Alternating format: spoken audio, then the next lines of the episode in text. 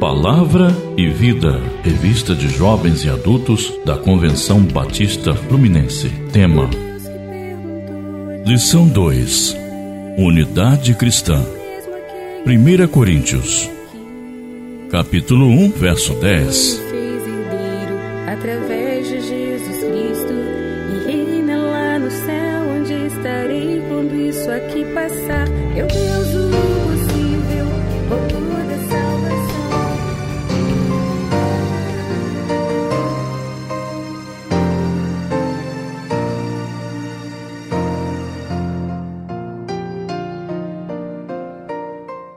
Introdução.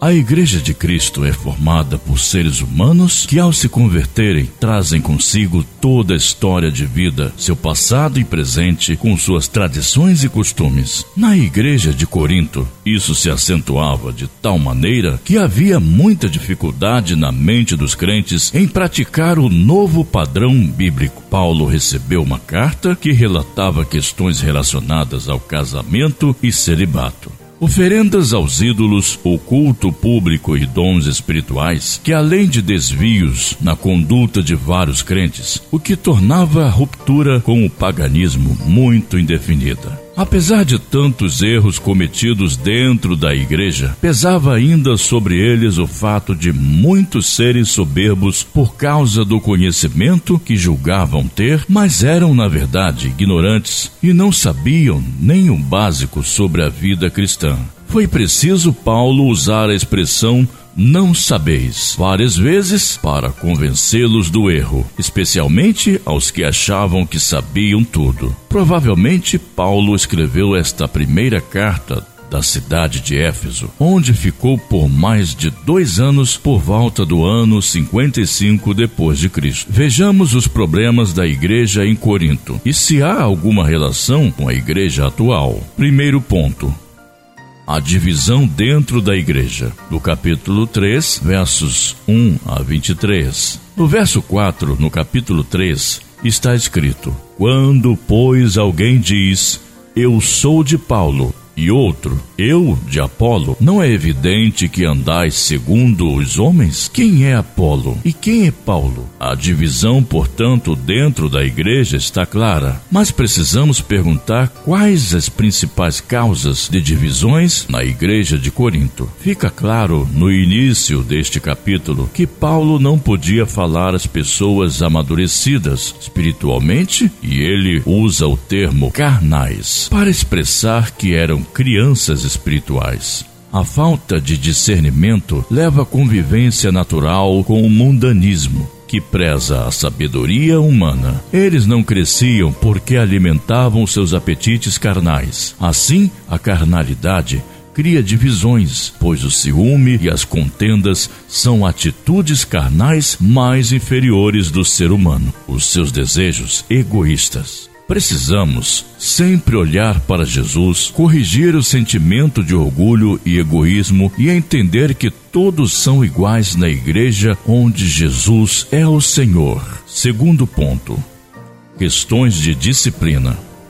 Capítulo 5, versos de 1 a 13. Outro problema que Paulo vai tratar é sobre como aplicar a disciplina na igreja. Ele tomou conhecimento de imoralidades cometidas dentro da igreja e orienta o que se deve fazer. Ele inicia o capítulo 5 dizendo que geralmente se ouve que há entre vós imoralidade, e imoralidade tal como nem mesmo entre os gentios, isto é, alguém que se atreva a possuir a mulher do seu próprio pai. Capítulo 5, verso 1. O que temos aqui é no original grego porneia, que significa prostituição ou fornicação. Porém, a igreja ficou inerte, não tomou nenhuma providência. Todos falavam sobre o assunto, cochichos, mas tudo continuava normal. Não se lamentavam nem disciplinaram o transgressor.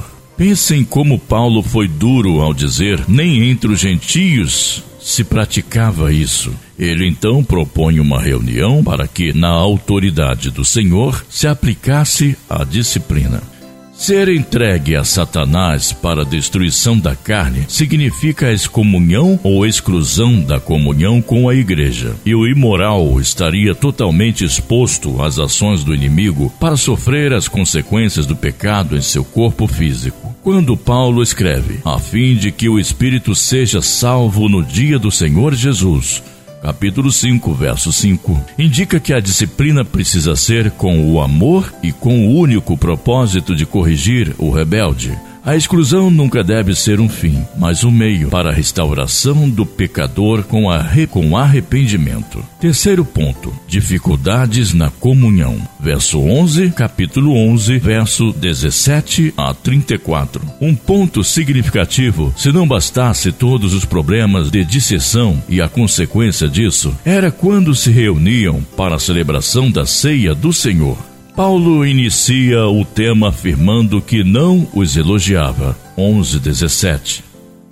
porque quando estavam reunidos para o que deveria ser um culto de confraternização, a festa ágape, estavam piorando ainda mais o caráter espiritual. Vejam a seriedade do problema, pois não estavam melhorando em nada para participar da ceia do Senhor. Faltava comunhão e sobrava egoísmo. Talvez em alguns casos você não seja o pão físico ou o vinho que falta, mas ainda faltam compaixão e amor, sobrando soberba e orgulho. Paulo passa a orientar sobre a ceia do Senhor a partir do que recebeu do Senhor. Capítulo 11, verso 23. Ou seja, sua revelação direta do Senhor.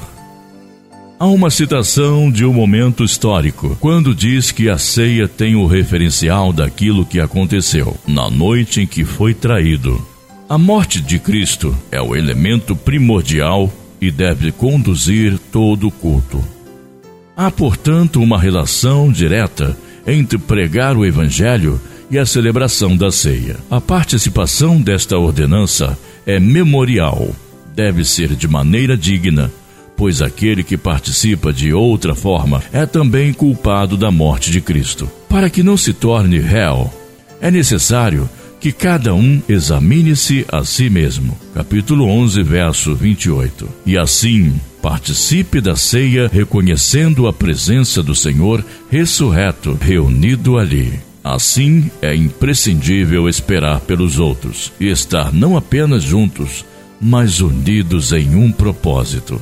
Quarto ponto: desvios doutrinários capítulo 15, versos de 1 a 58. Havia entre os coríntios pessoas pregando que não há ressurreição dos mortos. 15 verso 12. Paulo responde com esse que é o maior capítulo da carta, iniciando com o testemunho vivo e eficaz das Escrituras, o Antigo Testamento, e também das testemunhas oculares, aqueles que viram o Senhor ressuscitado. Ele apresenta a seguir uma série de consequências que ocorre por se negar a ressurreição de Jesus. Se Cristo não ressuscitou e os mortos não ressuscitam, Cristo com continua morto. E se Cristo não ressuscitou, todo o esforço de evangelização é vão e é vã a fé cristã, pois esta se baseia na ressurreição de Cristo. Portanto, de que aproveitaria tanto esforço? 15 verso 29.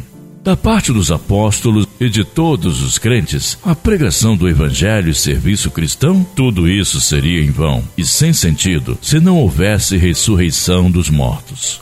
Finalmente, ele apresenta o triunfo sobre a morte, mostrando a destruição definitiva da morte e do pecado quando chegar a ressurreição. Capítulo 15, versos 54 a 57. É preciso estar firme diante de tantas tentações e sofrimentos dessa vida, mas a certeza da esperança da ressurreição deve trazer encorajamento e firmeza para permanecer na fé e como incentivo para trabalhar cada vez mais sempre abundantes na obra do Senhor. 15 versos 58. Quinto ponto.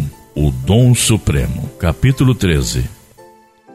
Deixei este capítulo por último porque ele se aplica a todos os assuntos da carta. Embora saibamos que ele está mais relacionado com os dons espirituais, que também eram motivo de divisão na igreja. O amor é dom supremo que suplanta todas as dificuldades de relacionamento. Na perspectiva de Paulo, o problema principal da igreja de Corinto era a falta de amor. Assim perguntamos: como está esse quesito em nossas igrejas? Paulo, neste capítulo, quer ressaltar a supremacia do amor e usa comparações e hipérboles para mostrar, no capítulo 13, versos de 1 a 3, que todos os dons e ações eclesiásticas são inúteis se são realizados sem amor. Ele mostra através das palavras paciente, benigno, espera, suporta. 13 versos de 4 a 7, que são atitudes de mansidão, porém não reduz o amor a um sentimento banal ou mecânico.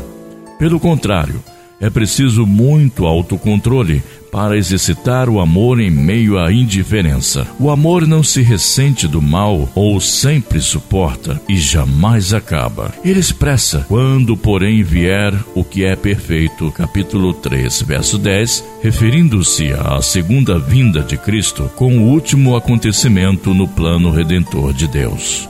Conclusão: Vimos neste estudo que, embora não seja perfeita neste mundo, a igreja precisa caminhar neste sentido, pois perfeita será nos céus. Qualquer rebeldia, presunção, divisões e falta de amor precisam ser combatidos dentro da igreja. Outros temas também não foram tratados aqui nesta lição, como, por exemplo, casamento e divórcio, alimentos oferecidos a ídolos dons espirituais e coletas de ofertas. Mas o importante é aprender que problemas existem quando estamos juntos, seja em família ou na igreja, e é crucial saber resolvê-los para o bem de todos e glorificação do nome do Senhor. Para pensar e agir.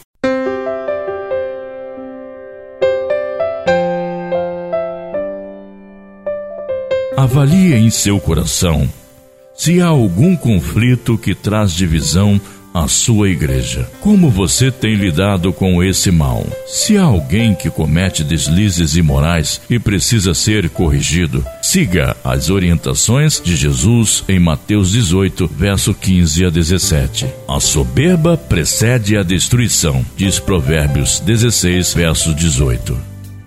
Mesmo sabendo disso, muitos cristãos ainda sofrem deste mal. Como é possível superar este mal e viver dentro da vontade de Deus, abençoando a igreja?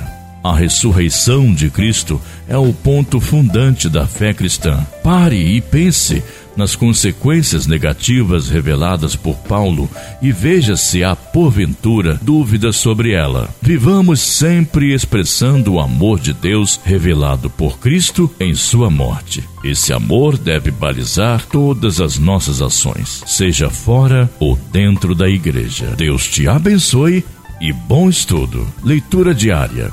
Segunda-feira, 1 Coríntios 1, versos de 1 a 23. Terça-feira, 1 Coríntios 4, versos de 1 a 21. Quarta-feira, 1 Coríntios 5, versos de 1 a 13. Quinta-feira, 1 Coríntios 11, versos de 17 a 33. Sexta-feira, 1 Coríntios 15, versos de 1 a 28. Sábado, 1 Coríntios 15, versos de 29 a 58. Domingo, 1 Coríntios 13, versos de 1 a 13.